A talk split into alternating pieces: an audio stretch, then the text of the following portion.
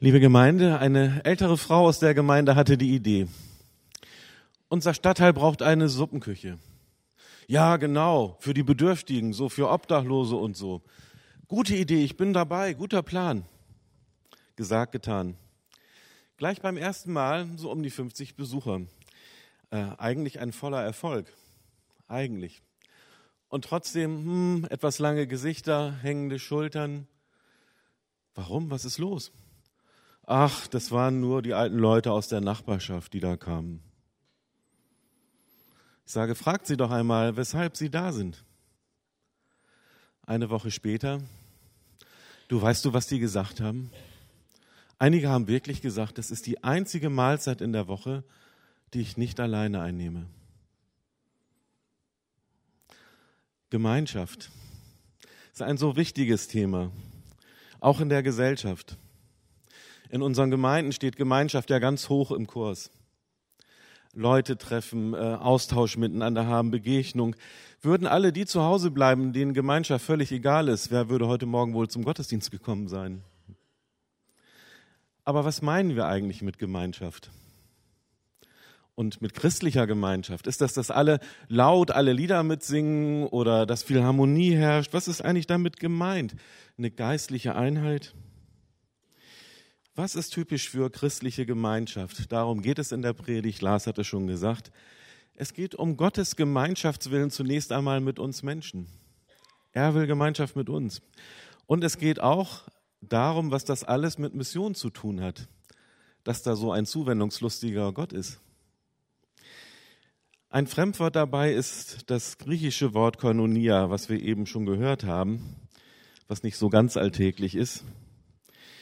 Äh, dieses Wort steht meistens an den Stellen im Neuen Testament, wo wir einfach Gemeinschaft in unseren Bibeln stehen haben. Äh, einfach nur Gemeinschaft klingt aber im Vergleich zu diesem Wort, was es wirklich bedeutet, ziemlich harmlos. Es gibt kein stärkeres Wort für Gemeinschaft.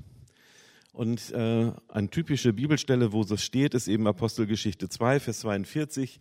Sie blieben aber beständig in der Lehre der Apostel und in der Gemeinschaft und im Brotbrechen und im Gebet. Das wird gesagt über die erste christliche Gemeinde in Jerusalem. Wie gesagt, Koinonia bedeutet aber viel mehr als nur, ja, Gemeinschaft haben, zusammen sein. Es bedeutet auch Anteil geben und Anteil nehmen. Gemeinschaft müsste man eigentlich wörtlich mit Teilhabe übersetzen. Es geht um Gemeinschaft, die durch Teilhabe entsteht, dass alle teilhaben an dem, was da geschieht und nicht nur dabei sind, teilhaben. Von Anfang an ist Koinonia ein Wesensmerkmal der christlichen Gemeinde. Teilhabe, Anteil geben und Anteil nehmen, das Leben teilen. Eine Feststellung vorweg, die ganz wichtig ist. Dieses Koinonia, dieses Bedürfnis nach Koinonia ist in uns Menschen angelegt, weil es auch typisch für Gott ist, für unseren Schöpfer.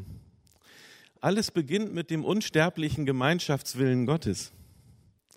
Die Koinonia hat ihren Ursprung in Gott selbst, denn das ist das Geheimnis der Trinität. Gott selbst ist ja ein Gemeinschaftswesen.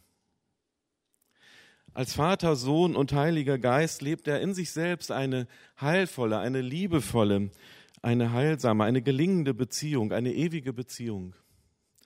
Und diese Beziehung zwischen Vater, Sohn und Heiliger Geist, die ist so eng, dass es eben nicht drei sind, sondern einer. Als seine Ebenbilder, so werden wir beschrieben auf den ersten Seiten der Bibel, sind wir Gott darin am ähnlichsten, dass wir auch solche Gemeinschaftswesen sind. Die brauchen wir einfach.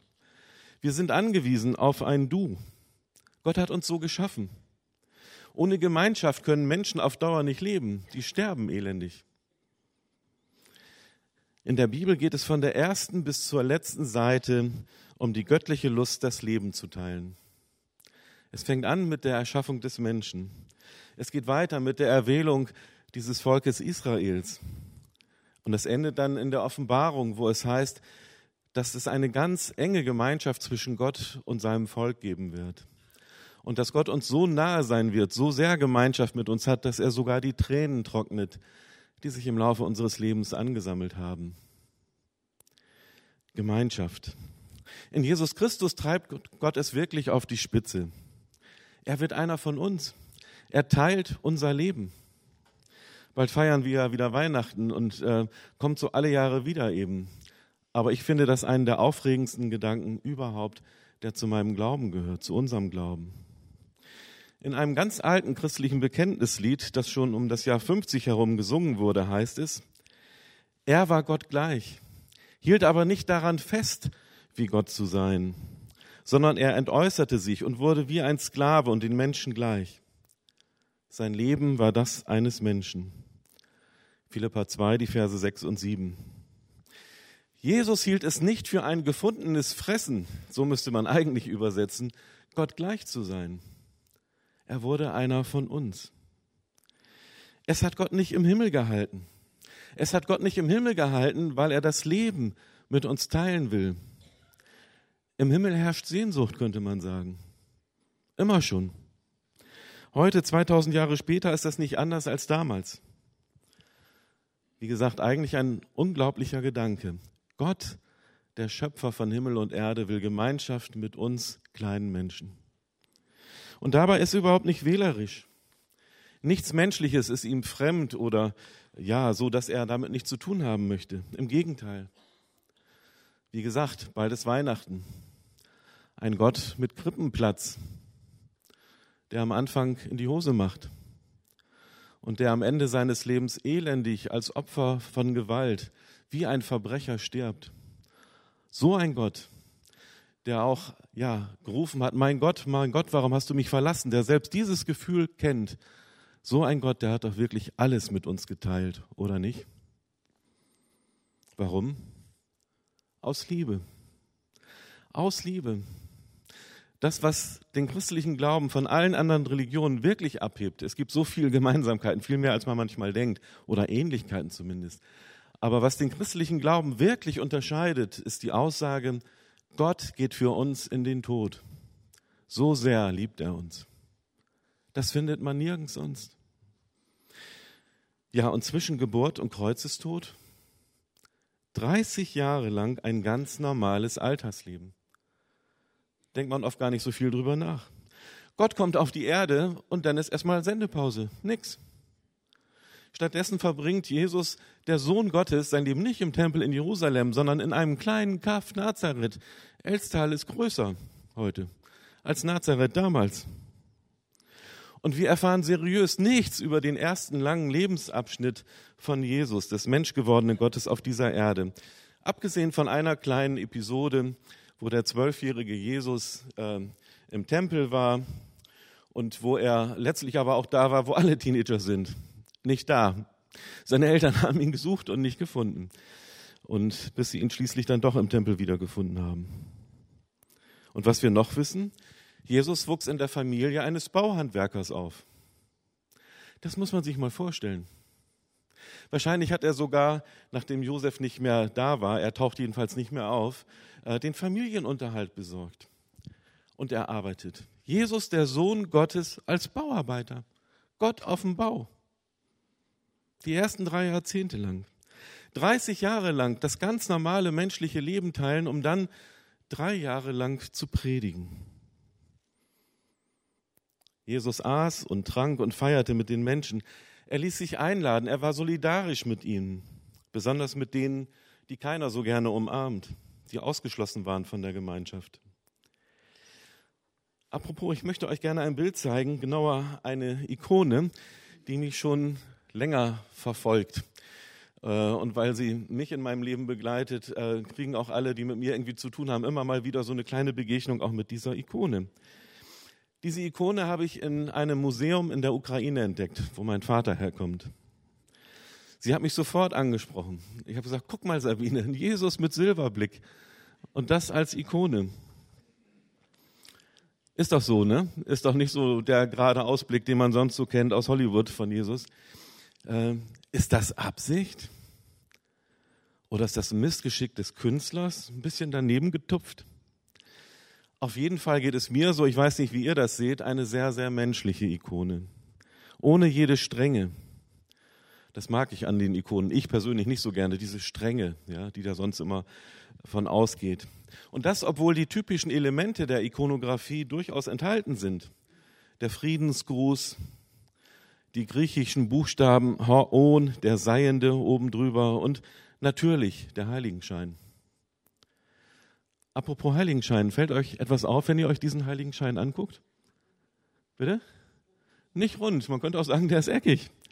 Und äh, ja, das ist wirklich auffallend. Ich habe mal nachgeschlagen, was das bedeutet. Und da war ich wirklich was erstaunt, als ich das gelesen habe und fand das richtig gut. Da stand, ein eckiger Heiligenschein wurde nur ganz selten verwendet. Und zwar dann, wenn der Dargestellte, Dargestellte zum Zeitpunkt des Bildnisses noch lebte. Ha. Die Botschaft lautet also, Achtung, dieser Jesus, der hier auf dieser Ikone dargestellt ist, der ist quicklebendig. Und so gesehen ist diese Ikone eine Kritik an allen anderen Ikonen, die ich sonst auch so kenne und ihr wahrscheinlich auch mit rundem Heiligenschein. Äh, eine Kritik, hey, das ist doch kein toter Heiliger, das ist Jesus, der lebt. Er ist heute derselbe wie gestern und gestern derselbe wie heute und auch noch in Ewigkeit. Und wie damals will Jesus Gemeinschaft. Konkret, er will mit uns essen, das sieht man auf dieser Ikone. Er hat einen Leib Brot dabei und einen Kelch mit Wein. Er will Zeit verbringen mit mir, essen und trinken, vielleicht sogar feiern. Wie gesagt, Gott ist ein zuwendungslustiger Gott. Der geht hin. Ich denke an das Bibelwort, siehe, ich stehe vor der Tür und klopfe an. Wenn jemand meine Stimme hören wird und die Tür auftun, zu dem werde ich hineingehen und das Abendmahl mit ihm halten und er mit mir. Bekannter Text aus Offenbarung 3, Vers 20. Will der Maler, der Ikonenmaler uns das vor Augen malen? Dann bekäme der Vers jedenfalls für mich eine ungewohnte Leichtigkeit. Jesus vor der Tür, das kann man ja auch schon mal bedrohlich empfinden, ja. Aber hier in dieser Art, wie er dargestellt ist, kommt doch eher rüber, hallo, wie geht's? Wie steht's? Ich habe was zu essen und zu trinken dabei. Darf ich reinkommen? Oder steht Jesus gerade vor dem Haus des Zöllners Levi? anlässlich seiner Bekehrungsparty. Er isst und trinkt mit den Zöllnern und Sündern. Das war nämlich genau der Vorwurf, der ja Jesus verfolgte sein Leben lang. Typisch Jesus, dass er mit solchen Leuten isst und gemeinschaftet. So typisch, dass die Leute ihn damit richtig verunglimpften. Siehe, dieser Mensch da, ein Fresser und Weinsäufer, ein Freund der Zellner und Sünder, nachzulesen im Lukasevangelium. Will der Ikonenmaler uns diesen Jesus zeigen? Ich mag an dieser Ikone, dass das offen bleibt. Eins aber ist völlig klar. Dieser Jesus will Gemeinschaft. Der will essen und trinken. Und zwar nicht allein. Der ist unterwegs. Ob Abendmahl oder einfach so, er will Gemeinschaft. Damals wie heute. Ist euch eigentlich schon mal aufgefallen, wie oft in den Evangelien von Essen und Trinken die Rede ist? Es ist unglaublich wenn man sich das so durchliest, dann kann man sich kaum vorstellen, dass Jesus so gärtenschlank war in den, wie in den ganzen Darstellungen. Der muss eher so ausgesehen haben wie, ja, mir fällt gerade keiner ein. Ähm, ständig liegt Jesus irgendwo zu Tisch oder er sitzt zu Tisch. Fallen euch dazu spontan Geschichten ein aus dem Neuen Testament? Die Emmaus-Jünger, genau. Levi hatte ich schon gesagt. Zachäus, Maria und Martha. Jesus zu Gast bei dem Pharisäer Simon, als diese Frau reinkommt mit ihren langen Haaren und dem Salböl. Ständig, ständig ist Jesus irgendwo äh, ja, zum Essen und zum Trinken und ständig und immer passiert etwas dabei. Aber nicht nur im Neuen, auch im Alten Testament spielt das Essen immer wieder eine ganz wichtige Rolle. Adam und Eva beißen in die verbotene Frucht. Für einen Teller Suppe Linsensuppe, ausgerechnet, wird das Erstgeburtsrecht mal ebenso verkauft. Es gibt kapitelweise Speisevorschriften im Alten Testament, da geht es nur ums Essen. Gott versorgt sein Volk in der Wüste mit Brot, das vom Himmel fällt. Das gelobte Land ist das Land, in dem Milch und Honig fließen. Und im Neuen Testament geht das weiter mit Jesus. Wie gesagt, 5000 Menschen werden satt nach einer Predigt von Jesus. Warum eigentlich? Die hatten doch eine richtig gute Predigt gehört. Kann ich mir jedenfalls so vorstellen, wenn Jesus der Prediger ist. Die hatten doch eigentlich alles gehört, würden wir sagen. Wieso muss man die jetzt auch noch versorgen? Die wären alle nicht verhungert. Weil das dazugehört. Weil das Teil der Mission ist. Das Leben teilen. Und Essen und Trinken ist dafür ein ja, alltäglicher, ein, ein sehr schöner Anlass. Und es fällt auch auf, wenn Jesus Geschichten erzählt, wie es im Himmel aussieht, äh, vom Himmelreich, erzählt er ganz oft von großen Festen mit Musik und Tanz, auf jeden Fall mit gutem Essen. Achtet einmal drauf, das ist wirklich fast erdrückend, wenn man sich damit beschäftigt. Das Essen ist dabei immer auch Ausdruck der Zuwendungslust Gottes. Und wenn Jesus zu Tisch ist und seine Jünger mitnimmt, dann heißt das, Gott will Gemeinschaft. Mit dir und mit dir und mit dir und mit mir. Und er will Gemeinschaft mit Leuten, die sonst wenig Gemeinschaft genießen durften, die am Rande stehen, die entweder sehr krank waren oder ja ziemlich übel waren und ausgeschlossen waren von der Gesellschaft, wie auch immer. Das Markenzeichen von Jesus essen und trinken. Und dabei geht es fast nirgends in der Bibel einfach nur um Nahrungsaufnahme. Wie gesagt, fast immer geschehen ganz wichtige Dinge dabei und Lebensgeschichten nehmen einen anderen Verlauf. Das ist kein Zufall, dass Jesus ausgerechnet die Feier des Abendmahls, das wir auch heute feiern, zu dem Erkennungszeichen seiner Sendung gemacht hat. Zu dem Erkennungszeichen, äh, ja, worauf unser Glaube gründet. Zu dem Erkennungszeichen für die Erlösung und für die Vergebung und für die Gemeinschaft. Und das alles zu seinem Gedächtnis. Vergesst das nicht. Gott ist ein zuwendungslustiger Gott. Es ist Ausdruck der Koinonia, die Gott mit uns Menschen haben will. Und Gott will Gemeinschaft mit allen Menschen. Die Menschen, die sich von ihm lieben und retten lassen, die sollen untereinander diese Gemeinschaft fortsetzen. Ganz selbstverständlich, da kommt nichts Neues. Es geht immer weiter mit dieser Gemeinschaft. Glauben geht nicht ohne Koinonia, unmöglich. Gemeinde geht nicht ohne Zuwendungslust. Sie ist der Markenkern, die Gemeinschaft äh, der christlichen Gemeinde. Wer glaubt, wird automatisch in die Koinonia gestellt, von Anfang an. Sie blieben aber beständig in der Lehre der Apostel und in der Gemeinschaft und im Brotbrechen und im Gebet. Koinonia, Teilhabe, das durchdringt alles, was hier genannt wird. In der Lehre der Apostel haben sie Teil am Evangelium. Im Abendmahl hat die Gemeinde Teil am Leib und Blut Christi und das, wofür es steht. Im Gebet haben sie Gemeinschaft mit Gott und untereinander. Das ist eine Kraftquelle. Und gemeinsam das Leben zu teilen, das bestimmt wirklich alles. Nicht nur die Zusammenkünfte, das betrifft auch den Besitz. Sie teilten, erfahren wir in der Apostelgeschichte. Und die Kollekten für Jerusalem, die Paulus später in Korinth sammelte, die bezeichnet Paulus genau mit diesem Wort. Da steht nicht äh, Kollektos oder irgend sowas im Griechischen, da steht Koinonia. Das, was das Verbinden unter Menschen ist, steht für Kollekte. Interessant, damals konnte man in Griechenland noch Geld sammeln für Bedürftige. Noch interessanter ist aber, schon damals geschah so etwas wie Weltmission auch mit materiellen, auch mit finanziellen Mitteln. Euer Überfluss diene ihrem Mangel, lesen wir im zweiten Korintherbrief. Die Christen, die waren von Anfang an, von Anfang an sehr, sehr gut miteinander vernetzt. Ohne die ganze Elektronik, das Netzwerk hatte Servernamen wie Timotheus, Priscilla, Phoebe, Epaphroditos und viele andere. Übrigens interessante Passwörter. Ja, ihre Laufwerke waren ihre Beine und sie überbrachten die ellenlangen Mails von Paulus ebenso wie Kurzmitteilungen langsam, aber persönlich. Man wusste voneinander, man hielt zusammen, das ist alles nicht neu. Man tauschte fähige Mitarbeiter aus, so die Regios bei uns im Bund und euch fallen vielleicht auch noch andere ein. All das hat seinen Grund in der Koinonia. Anteil geben, Anteil nehmen. Und mit all dem setzt sich fort, was Jesus selbst angefangen hat. Die Tischgemeinschaft wurde in allen, allen Gemeinden von Anfang an zum Kennzeichen der Gemeinde.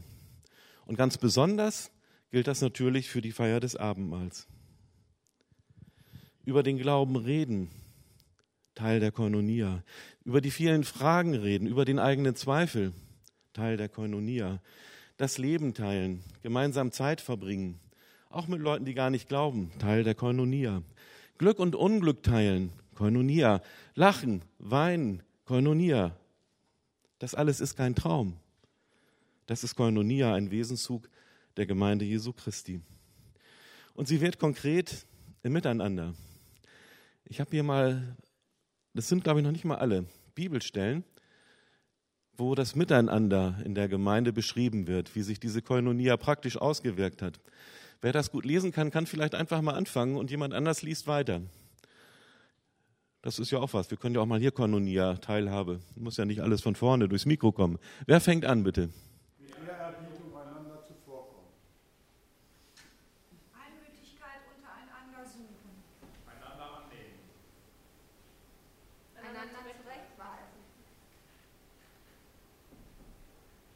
Da kann er vorlesen, einen anderen mit heiligen Kuss grüßen. Kuss war damals einem Gleichgestellten vorbehalten. Und wenn sich in Korinth der Hafenarbeiter und der Großunternehmer einen Kuss gaben in der Gemeinde, war das ein deutliches soziales Zeichen. Wer macht weiter? Einträchtig füreinander sorgen.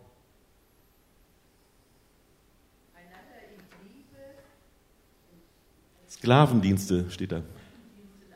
Mhm, danke.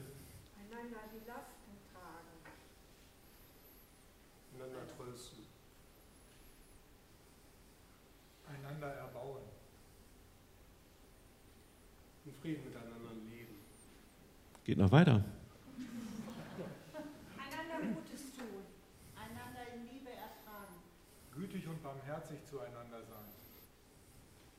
Sich einander unterordnen. Einander vergeben. Einander die Sünden bekennen. Füreinander beten. Einander von Herzen lieben. Gastfreundlich zueinander sein. Einander in Demut miteinander Gemeinschaft haben. Mhm. Dankeschön. Was meint ihr, ist so äh, eine Gemeinde, die das lebt, attraktiv für andere? Ist das missionarisch, wenn man so fragen würde? Ich meine ja. In der Apostelgeschichte 2 wird beschrieben, wie die erste Gemeinde Koinonia lebte und wir hörten schon davon. Und direkt im Anschluss daran steht in Vers 47, sie lobten Gott und waren beliebt beim ganzen Volk. Und der Herr fügte täglich ihrer Gemeinschaft die hinzu, die gerettet werden sollten. Warum waren die wohl so beliebt? Weil die so tolle Lobpreisbands hatten und so attraktive Gottesdienste. Äh, weil bei denen alles stimmte und weil sie so unendlich viel sonst zu bieten hatte. Oder weil das Leute waren, die einfach das Leben teilten, die sich um die anderen kümmerten. Und wenn sie ihren Besitz teilten, auch an die dachten, die es noch nötiger hatten als sie selbst. Liebe Gemeinde, so wie Jesus es nicht für ein gefundenes Fressen hielt, Gott gleich zu sein und Mensch wurde, so sollen auch wir es nicht für ein gefundenes Fressen halten, göttliche Gemeinschaft nur untereinander zu haben.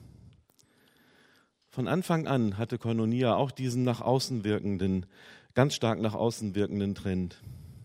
Koinonia bedeutet Teilhabe an der Mission Gottes. Nicht nur intern, nicht nur drinnen, sondern auch nach draußen. Die Grenzen sind wirklich fließend. Mission beginnt damit, in Gemeinschaft mit den Menschen um uns herum zu leben, so wie Gott es tut.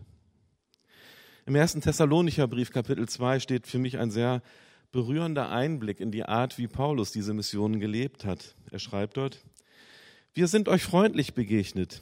Wie eine Mutter für ihre Kinder sorgt, so waren wir euch zugetan und wollten euch nicht nur am Evangelium Gottes teilhaben lassen, sondern auch an unserem eigenen Leben teilhaben lassen, nicht nur am Evangelium, sondern auch an unserem eigenen Leben. Begründung, so lieb hatten wir euch gewonnen. So lieb hatten wir euch gewonnen. Ohne diese Liebe, die in der Koinonia Gestalt gewinnt, geht es nicht, geht Mission nicht. Ich sage das immer wieder, wenn du bei der Mission Gottes dabei sein willst, dann entscheide dich, die Menschen zu lieben. Das heißt nicht, dass ich die sympathisch finde, das ist was anderes. Entscheide dich, die Menschen zu lieben oder lass es sein. Lass es sein. Fang gar nicht erst an.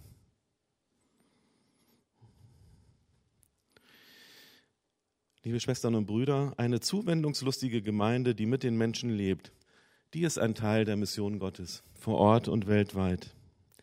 Um so unterwegs zu sein, braucht man nicht viel Geld und nicht viele Ressourcen und nicht viele Menschen. Es geht vielmehr um das Sein als um irgendwelche, ja, irgendwelchen Aufwand und alles Mögliche auf die Beine zu stellen. Ich lebe seit fünf Jahren in einer klein gewordenen Gemeinde. In Oldenburg waren wir 550, in Elstal sind wir um die 20. 20 Mitglieder, unterjüngt, Ich sage nicht so gerne überaltert, weil wir haben nicht zu viele Alte, wir haben zu wenig Junge. Alles ehrenamtlich, keine eigenen Räume, kein Lobpreisteam, kein Gottesdienstgestaltungsteam. Ich könnte jetzt so weitermachen. Wir sind in einem Veränderungsprozess. Wir haben uns überlegt, entweder wir machen dicht oder wir machen weiter. Und wenn, dann wollen wir so weitermachen, dass wir in unserem Ort, in Elstal, Koinonia leben. Und wir haben herausgefunden, dass es in unserem Ort nichts gibt, wo man gerne hingeht, um einfach mal einen Kaffee zu trinken und Leute zu treffen. Gibt's nicht. Ein großes Outlet-Center, Karls Erlebnishof, kann man alles kriegen, ist aber nicht Elstal. Und unser Gedanke war, hey, wir gründen so ein nicht kommerzielles Café. Und da soll das stattfinden, was so normalerweise an einem Küchentisch stattfindet. Essen, trinken, lachen, weinen, gemeinsam spielen, schweigen, alles Mögliche eben. Wir haben den Bürgermeister eingeladen, die Fahrerin, wichtige Personen aus dem Ort, haben uns vorher einen schönen alten Eichentisch bei eBay Kleinanzeigen gekauft und haben gesagt, wir möchten gerne mit diesem Tisch hier durch den Ort ziehen. Wundert euch nicht, wenn ihr da mal so draußen auf dem Parkplatz steht und so. Äh, wir wollen herausfinden, ob das ja nur unser Tick ist oder wirklich ein Bedürfnis in diesem Ort. Dieses Bedürfnis nach so einer Küchentischgemeinschaft. Die fanden das gut. Und jetzt sind wir so seit anderthalb Jahren an jedem Freitag mit unserem mobilen Küchentisch unterwegs. Ähm, was machen Sie denn hier? Ja, setzen Sie sich doch einfach dazu. Wir finden, sowas fehlt, sowas fehlt hier bei uns im Ort. Finden Sie nicht auch? Man kann hier nirgends hingehen, man trifft hier nirgends Leute und kann so das Leben teilen. Ist uns aber wichtig, Ihnen auch, ja klar. Wäre doch schön, wenn dieser Küchentisch mal in einem Raum stehen würde. Wir haben noch keine Idee wo, weil es wird ja auch kalt im Winter. Ja, stimmt eigentlich. Nee, ist ja schlecht mit Räume mieten hier. Und ähm, wir haben jetzt eine neue Idee, dass wir diesen, äh, weil wir auch nichts finden äh, räumlich, dass wir das Ganze unterbringen in einem Eisenbahnwaggon. Elstal ist ein Eisenbahnerort, den gibt es überhaupt nur, weil es die Bahn gibt. Und davon träumen wir im Moment. Kann ich euch nachher gerne noch mehr von erzählen. Und wir merken, deswegen erzähle ich es, wie sehr die Leute aufspringen, uns unterstützen. Ich kriege immer wieder eine Visitenkarte zugeschoben. Ich bin Innenarchitektin. Wenn es soweit ist, sag Bescheid. Jemand setzt die Bierflasche ab und hat davon auch schon ein bisschen zu viel getrunken, sagt aber, ich mache Trockenbau. Und wenn es darum geht, das Ding einzurichten, ich bin dabei. Jemand sagt, ich habe keine Ahnung vom Bahn, aber ich bin Elektriker, wenn es darum geht äh, und so weiter. Wir haben Gleise geschenkt bekommen. Das ist angesichts des Stahlpreises echt ein ganz schönes Geschenk. Wir haben Grundstück umsonst, einen Architekten umsonst und so weiter. Alle unterstützen uns mit dieser Idee Koinonia, Leben teilen. Liebe Christenmenschen, öffnet eure Häuser, eure Gemeindehäuser und die Privathäuser und öffnet eure Herzen und geht hin. Besucht Menschen, seid gerne Gäste. Der Heilige Geist hat damals mit einer Handvoll Landvolk in einer damals unbedeutenden Region der Welt das in Gang gesetzt, was heute die lebendige Gemeinde Jesu Christi ist und was heute die ganze Welt umspannt. Es gibt nichts Wichtigeres, was Jesus dieser Welt hinterlassen hat. Es gibt nichts Wichtigeres. Und wir dürfen Teil dessen sein, jede von uns und jeder von uns. Und darum teile, was du von ganzem Herzen glaubst. Teile, was du in deinem Herzen liebst. Teile, was du hoffst und was dein Herz erfüllt. Den Rest macht Gott, denn es ist seine Mission. Es gibt nichts Schöneres, als dabei zu sein. Die Gnade unseres Herrn Jesus Christus und die Liebe Gottes und die Koinonia des Heiligen Geistes sei mit uns allen. Amen.